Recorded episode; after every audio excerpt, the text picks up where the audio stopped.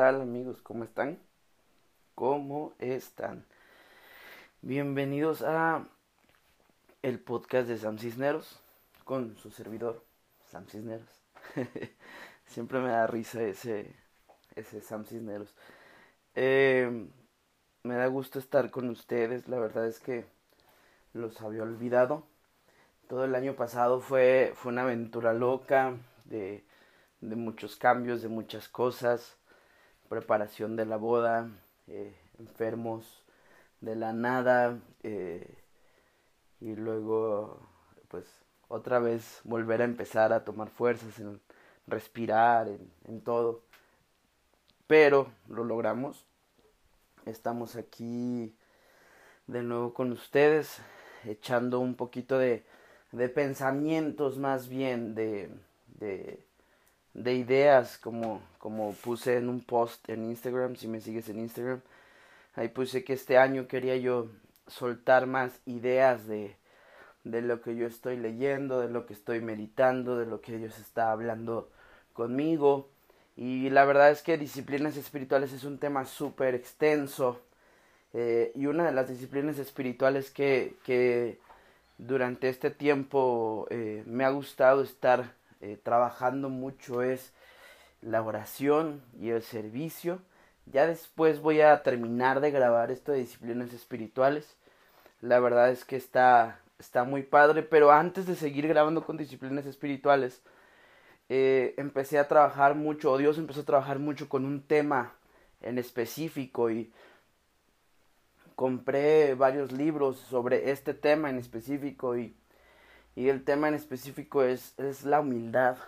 Eh, Dios ha estado hablando muy fuerte en mi vida con el tema de la humildad, con el tema de mantener un corazón humilde, un corazón sencillo. Y, y pues bueno, aquí estamos, ¿no? En este, este, en este nuevo episodio, en esta quizá nueva temporada. Eh, y esta nueva temporada la, la voy a llamar En Camino a la Humildad, que más bien debería ser llamado Mi Camino hacia la Humildad.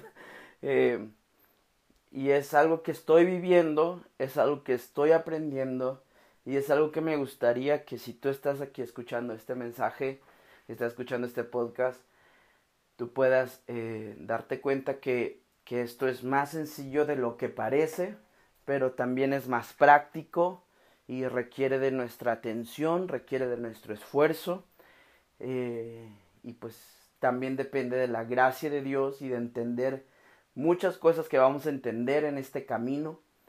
Eh, entonces pues aquí estamos, para los que no me conocen, soy Sam Cisneros, vivo aquí en Guadalajara, eh, soy músico, eh, me gusta mucho leer, sirvo en mi iglesia local en el equipo de alabanza, y pues sirvo en otras áreas, ¿no? Dentro de la iglesia.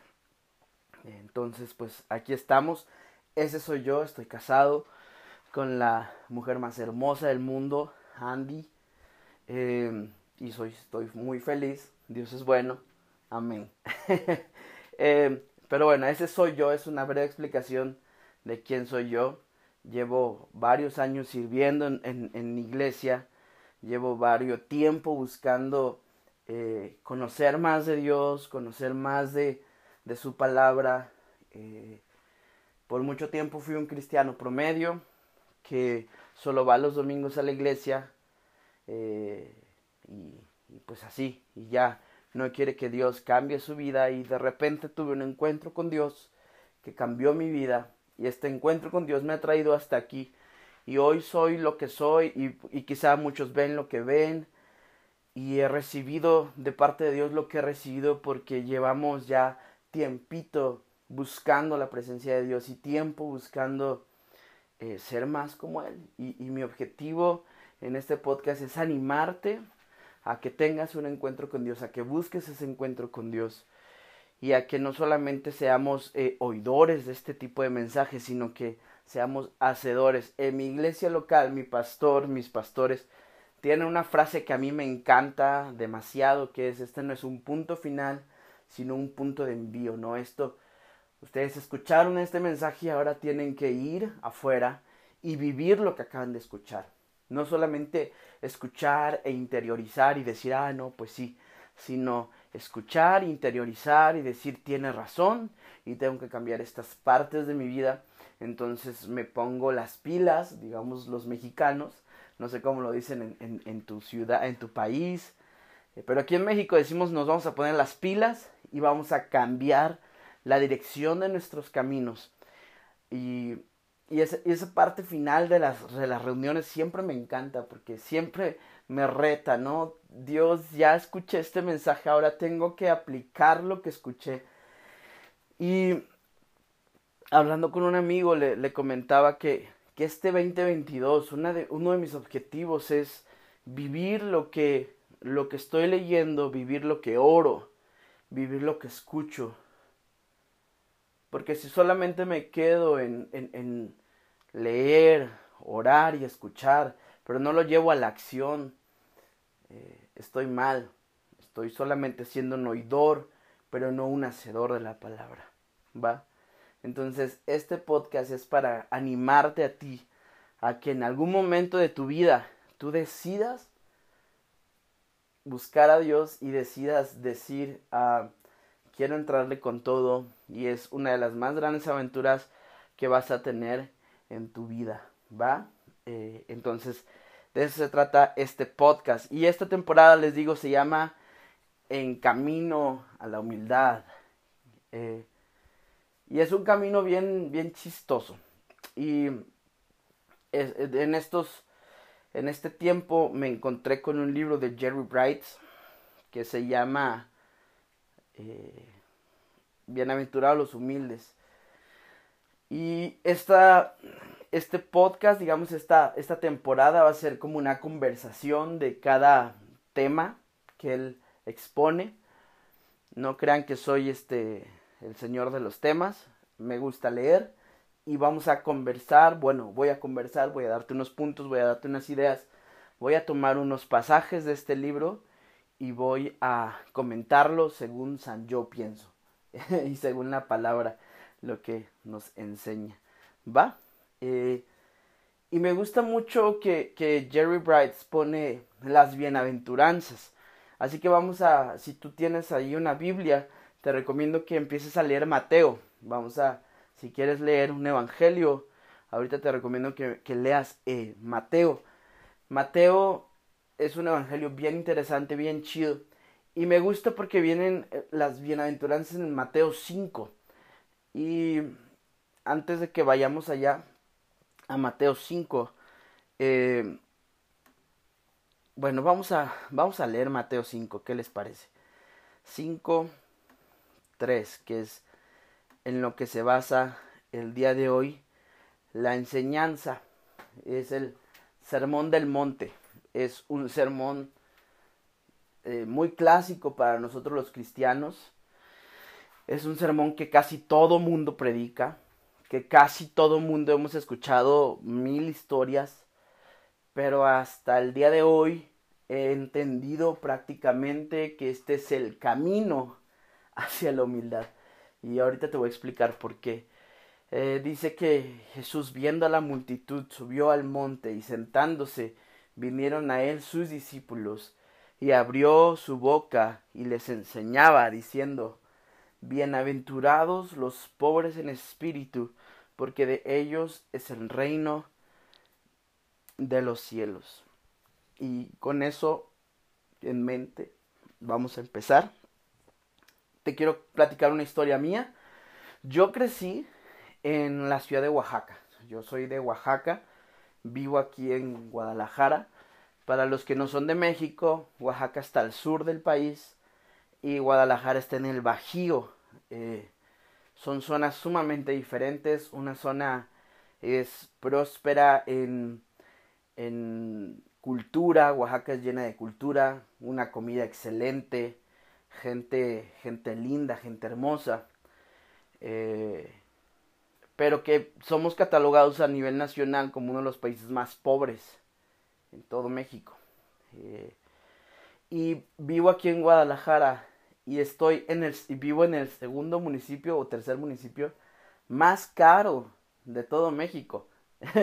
está San Pedro Garza en Monterrey, creo que está luego Santa Fe en la Ciudad de México, o no me acuerdo qué es Whisky Luca, no sé, alguien de la Ciudad de México que me diga qué zona es, pero ahí en Santa Fe y toda esa zona, o creo que es la delegación Benito Juárez. Bueno, alguien de la Ciudad de México que me diga, pero el chiste es que el otro municipio es en la Ciudad de México y el tercer municipio más caro de México, más es, sí, que tiene más dinero, es Zapopan, en donde, en donde yo vivo, vivo, ya los que me conocen saben dónde vivo, no voy a decir dónde. Ah, y es un cambio cultural muy fuerte, ¿no? Es, es, realmente es muy fuerte el cambio cultural. Eh, cuando yo me vine aquí a la ciudad de, de Guadalajara, pero regresemos a mi infancia. Eh, cuando yo, yo crecí en esta hermosa ciudad de Oaxaca de Juárez, eh, Dios permitió que mis papás, de maneras muy milagrosas, que mi hermana y yo tuviéramos educación, buena educación, en escuelas privadas. Y mis papás jamás escatimaron en darnos todo a mi hermana y a mí en la medida de sus posibilidades. Mi papá, mis papás son pastores. Mi papá es de, es de Tabasco. Eh, él estudió en Pachuca en el Instituto Bíblico y terminó el Instituto Bíblico y dijo, ¿y, ahora qué soy? ¿No? Esa es una historia que en algún momento quizá haga un podcast con él y, y platicamos sus historias. Y él se fue a Tabasco y ahí empezó en una iglesia y luego eh, se regresó o no sé cómo estuvo, que estuvo en Pachuca y luego se vino un viaje misionero a, Oaxaca y fue que conocí a mi mamá y se quedó. Esa es la historia resumida. Eh, mi papá estuvo trabajando por cierto tiempo en una iglesia hasta que el pastor de esta iglesia no supo cómo transicionar y, y prácticamente le dijeron a mi papá muchas gracias, se acabó tu tiempo aquí y pues ráscate con tus uñas, ¿no?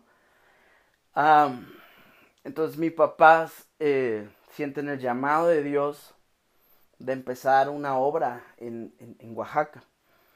Eh, te estoy hablando por ahí de los noventas. Eh, entonces cuando yo, yo nazco, yo nazco en una familia que eran pastores. Yo nazco en, como le llaman, cuna cristiana. Pero no teníamos las posibilidades enormes. O sea, realmente estaban mis papás muy limitados. Porque había, y todavía en algunos lugares hay la creencia, que si eres pastor, que si eres ministro, debes de ser pobre. Porque la palabra enseña que bienaventurados los pobres en espíritu. Y yo he visto con mis propios ojos como la cuando cuando entiendes mal esto eh, hace mucho daño. Y conozco muchos hijos de pastores que no quieren ser pastores, que no quieren ser líderes, que no quieren servir en una iglesia porque eh, vivieron muchísima austeridad, porque vivieron muchísimos nos, porque vivieron muchísima necesidad, y ellos no quieren eso. Y lamentablemente se han perdido muchas cosas, muchas generaciones de siervos, solo por una mala información en este tema. Entonces mis papás, te digo, eh, me tocó escuchar comentarios que como familia, pues nosotros éramos muy ricos, mientras que las demás personas no sabían que nosotros como familia orábamos para llegar a fin de mes. Eh, me cambié de casa como unas 20 veces cuando era niño y nunca fue a una casa propia. Siempre fue a otros lugares. De niño una vez nos quisieron quemar la casa. Bueno, no nos quisieron, nos quemaron una casa. Eh, y otras, otras, otras y otras historias que me tocó vivir como hijo de pastor. La mayoría del tiempo era ustedes tienen que ser pobres, ustedes tienen que mendigar el dinero. Y eso no es lo que enseña la palabra. Entonces por eso te digo, no es, eh, yo he vivido, yo he visto lo que entender mal estas escrituras han hecho en el corazón y en la vida de las personas. Eh, mis papás obviamente jamás aceptaron esas palabras y siempre nos decían a mi hermana y a mí que teníamos que tener fe en Dios y que si teníamos fe en Dios y trabajábamos, Dios nos iba a estar dando nuestras peticiones de nuestro corazón. Y casi siempre sucedían milagros y Dios nos daba lo que mi hermana y yo orábamos. siempre tuvimos regalos en Navidad. Eh, siempre tuvimos eh, cosas bonitas. Pero, por ejemplo, mi hermana y yo no conocíamos el concepto de vacaciones. Porque mis papás no se podían ir de la iglesia. Porque la gente decía que el pastor tenía que estar todo el tiempo en la iglesia. Y eran cosas que en ese entonces aceptábamos y que ahora platicando con mi papá nos, nos da risa y decimos, ¿cómo es que por mucho tiempo perdimos el tiempo? ¿No? Y Dios siempre fue bueno porque nos regaló vacaciones. Fuimos a Huatulco, íbamos a Puebla, seguido fuimos a Ciudad de México con mi primo. Eh, andábamos de aquí para allá, pero en sí no eran vacaciones como muchos conocen ustedes que se van a un hotel todo incluido y, y se la pasan chido, se van a un Airbnb y la pasan bien. Eh, nosotros era a veces muy limitado. Y nuestras vacaciones a veces era ir a congresos, congresos cristianos y nos, nos íbamos eh, los cuatro días del congreso y pues paseábamos en la ciudad y esas eran nuestras vacaciones porque teníamos que estar de regreso el domingo en la iglesia. Y eso forjó gran parte de mi carácter y de por qué amo tanto ir a la iglesia un domingo. La verdad es que yo si no voy a la iglesia un domingo, yo me siento mal. yo siento que necesito ir a la iglesia un domingo. Y esta vez que estuve de luna de miel, yo me sentía mal, o sea, estaba bien padre, pues, pero yo me sentía mal porque dije, no, no estoy yendo a esta iglesia, a la iglesia, ya llevo tres domingos que no voy. Ah, pero bueno, para ir avanzando, eh, una vez les voy a contar una historia y de ahí ya nos vamos de lleno a a lo de la pobreza en espíritu que enseña la palabra. ¿Qué es lo que enseña la palabra de la pobreza en espíritu? Una vez eh, acompañé a mi papá a un viaje misionero y, veía la calidad, o muy pocas veces fui, la verdad. Eh, veía la necesidad de, mis hermanos en la sierra de Oaxaca. Eh, una vez fuimos a, a, te digo, este pueblo con, el amigo que en paz descanse de mi papá. Y este hermano que era misionero eh, trabajó mucho en la sierra de Oaxaca. Y este amigo eh, nos dijo, quédense en nuestra casa. Y en la noche de ese día llegó eh, gran parte de la iglesia y gente de otros pueblos. Y pues ahí en, en, este pueblo en donde estábamos, no es tan pueblo, pero los pueblos alrededor sí son muy pueblo. Alguien de Oaxaca si va a entender esto. Si no eres de Oaxaca, eh, eh, pues hay pueblos que son comunidades bien, que tienen eh, sus recursos, y hay pueblos en Oaxaca que realmente sí batallan mucho con los recursos y con el dinero. Eh, entonces estos hermanos llegaron y luego nos sentamos a cenar. Y me acuerdo que esa noche nos sirvieron un caldito de pollo. Pero en mi plato habían unas patas de pollo y un pescuezo. y a mi papá le, le habían servido igual. Creo que después alguien me trajo una alita porque vieron mi cara. Y estando ahí, yo le dije a mi papá que yo no quería comer eso. Y yo veía que la gente se estaba haciendo tacos de sal, o sea, la tortilla, le echan sal y le ponían un chile. Y lo estaban comiendo. Y, yo dije, wow, ¿no? Este, y cuando le sirven a ellos su, su plato y yo no quiero, voy a ver si alguien, con alguien negocio, ¿no? Si, si le cambio mis patitas y mi pescuezo por quizá le tocó pechuga, quizá le tocó Y mi papá me dijo, cómetelo, porque todos cooperaron para que nosotros pudiéramos cenar esto. Y todos los demás van a comer, eh, van a comer tortillas con sal y su chile. En ese momento empecé a comerme todo, chupé las patas, la única vez que lo he hecho, pero entendí, entendí que muchas veces yo vivía reclamándole a Dios que porque era pobre, pero en verdad no era pobre. Pero si era pobre, ahorita vamos a entender por qué. Vi la pobreza extrema con mis propios ojos y me comparaba y me quejaba. Yo decía, ¿por qué no tengo tal videojuego? Y, y Dios me confrontó ese día.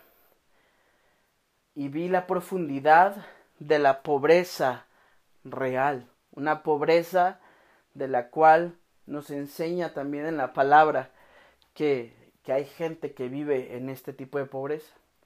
Pero no es la profundidad de la pobreza que Jesús está hablando cuando dice pobres en, en espíritu.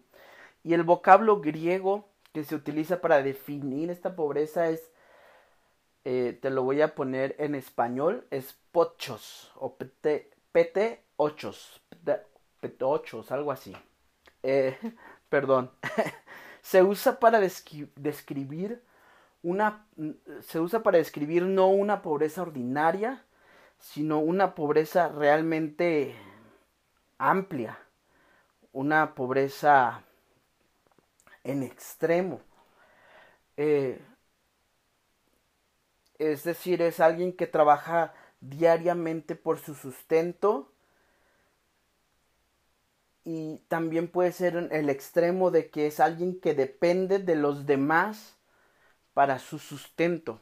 Y vemos la, en, en, la palabra, en Lucas, cuando habla de la parábola del rico, y, dice que eh, hay alguien que está como perrillo buscando las migajas. O sea, yo dependo de que alguien más suelte migajas para yo vivir. Y ese era el concepto que teníamos antes de pobreza de espíritu. Es, tu pastor vive de lo poco, o tu misionero, o tú que crees que puede servir a Dios, vive de las migajas. Y eso no es pobreza de espíritu que está hablando Jesús, pero sí está definiendo ese tipo de pobreza.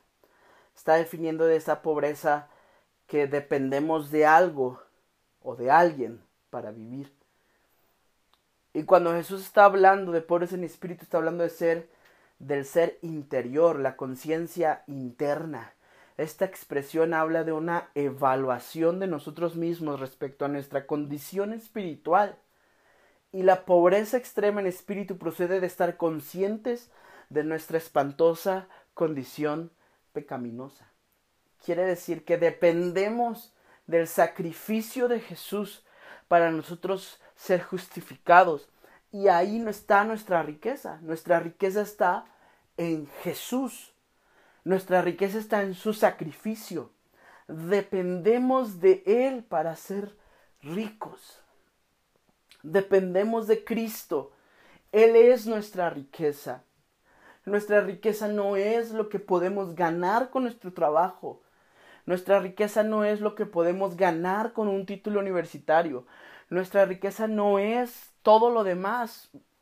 Nuestra riqueza es Cristo Jesús.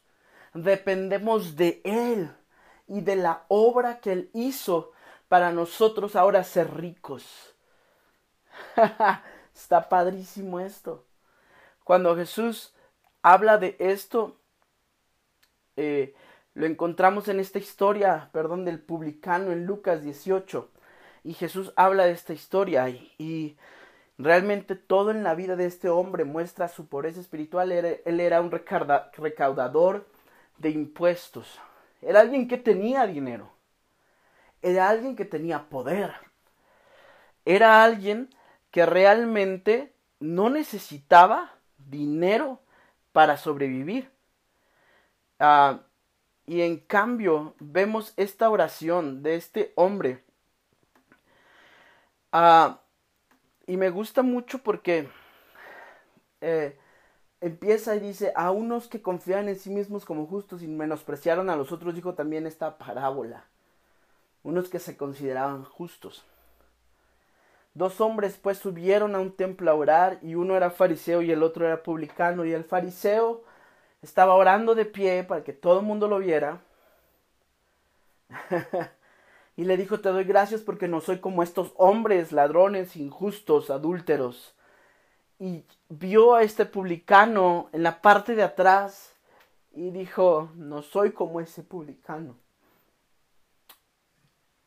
Ay Dios ayuno dos veces a la semana, doy diezmos de todo lo que gano.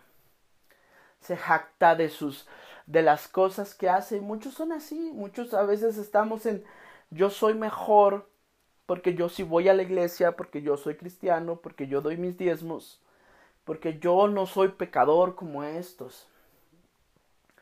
Por eso les digo que a veces nuestra riqueza es lo que hacemos a veces nuestra riqueza queremos que es lo que, lo que hacemos con nuestras, las cosas que tenemos. Queremos que nuestra riqueza se trata en lo que nosotros podemos hacer. Mas el publicano dice, estando lejos, no quería ni aún alzar los ojos al cielo, sino que se golpeaba y decía, Dios se propicio a mí, pecador. Y dice Jesús, os digo que éste descendió a su casa justificado antes que el otro, porque cualquiera que se enaltece será humillado, y el que se humilla será enaltecido. Y yo me encuentro como este publicano en este camino, que me doy cuenta que he sido bendecido desde niño con la fe en Cristo Jesús que mis papás me han enseñado a amar la palabra. Me han enseñado a ver la necesidad del prójimo y tratar de ayudar. La familia de mi esposa es muy así, es muy desprendida. Ellos quieren dar, ellos quieren ayudar. Pero no se trata de lo que pueda hacer con los recursos que tengo.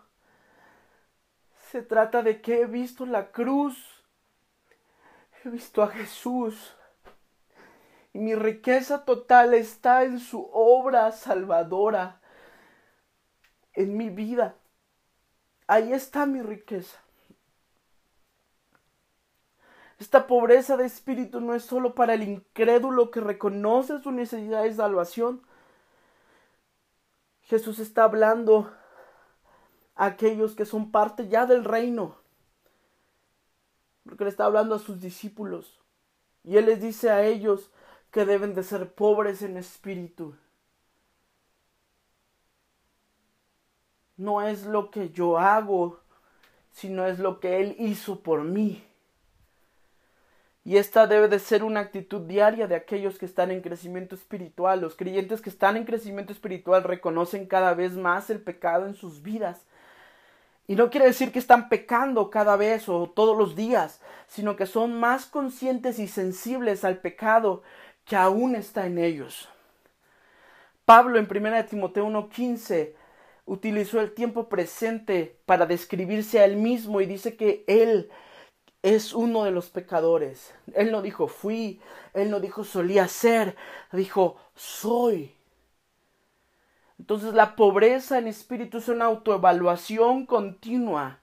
Es una autoevaluación continua de que necesito doblegar mi naturaleza pecaminosa y estas motivaciones impuras y este desempeño imperfecto en mi caminar y, y acudir a Dios, acudir a Cristo para ser limpio de mis pecados.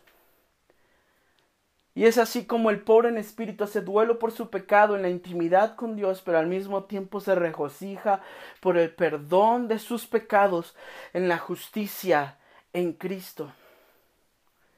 La sangre de Cristo y su justicia es nuestra esperanza, no solo para la eternidad, sino como el favor de Dios cada día para limpiarnos de nuestro pecado. Y voy a ir concluyendo. La pobreza en espíritu no tiene que ver principalmente con, ah, perdón, la pobreza en espíritu tiene que ver principalmente con una conciencia cada vez mayor de nuestra lucha diaria contra el pecado y nuestras frecuentes fallas, pero también expresa la humildad en acción. Reconozco que necesito a Cristo en mi vida todos los días. Y no se trata de que oro todos los días, no se trata de que me sé toda la Biblia y doy mis diezmos y ayudo a los pobres y yo no peco. Se trata de que Él me ha justificado y por eso soy salvo. Así que en lugar de alardear o buscar reconocimiento para nosotros mismos, el apóstol Pablo dice, jáctate en la cruz de Cristo, en Gálatas 6:14. Los pobres en espíritu no murmuran ni se quejan por las circunstancias adversas que el Señor permite en su vida, más bien reconocen que todavía hay mucho pecado en ellos y que a menudo Dios utiliza las adversidades para exponer ese pecado y ayudarnos a la luz de su evangelio a ser como Él para justificarnos, para salvarnos, para sanarnos de ese pecado. Vivimos en una cultura que promueve la autoestima en demasía. Y me preocupa que, en que esta actitud mal aplicada se haya introducido en nuestro diario andar. Nos consideramos mejores de lo que somos. Vemos a alguien pecador y bien podríamos ser este fariseo con arrogancia diciendo yo estoy bien y ellos están ellos están mal. Y al escuchar todo esto que acabo de decir, tú podrás decir yo estoy a años luz de ser pobre en espíritu, porque yo sí me jacto a veces de las cosas que hago, de las cosas como soy, de que hoy en día hay, un, hay una pobreza fuerte que dice yo sí tengo la verdad y tú no. Y la palabra no enseña eso, la palabra enseña que seamos pobres y que pobres en espíritu y que dependamos de la obra de Cristo. Sin embargo, no deberíamos de ponernos tristes porque estamos más cerca de lo que imaginamos. Estamos a la distancia tan cercana de inclinar nuestras rodillas en nuestro lugar de oración y decir, Señor, ayúdame y enséñame. Ayúdame y enséñame. Y por hoy fue todo. El próximo capítulo vamos a ver los bienaventurados, los que lloran, porque ellos serán consolados. Los pobres en espíritu van a heredar que la tierra. Van a heredar, dice, bienaventurados los que son pobres en espíritu, porque ellos, de ellos es el reino de los cielos. Porque es de nosotros los que queremos practicar la pobreza en espíritu, porque es de nosotros el reino de los cielos. Porque Cristo ha sido expuesto a nuestra vida y nosotros nos exponemos a Cristo y Él nos justifica. Y entonces podemos vivir el reino de los cielos en esta tierra. Y podemos tener comunión con el Padre. Y podemos decir, gracias Cristo, porque aun siendo como era, porque aun siendo como soy, teniendo tantas fallas, puedo acercarme a tu trono puedo acercarme constantemente todos los días a orar y puedo encontrar oportuno socorro para mi vida. De corazón espero que me sigas la próxima el próximo episodio. Nos vemos. Dios te bendice. Bye.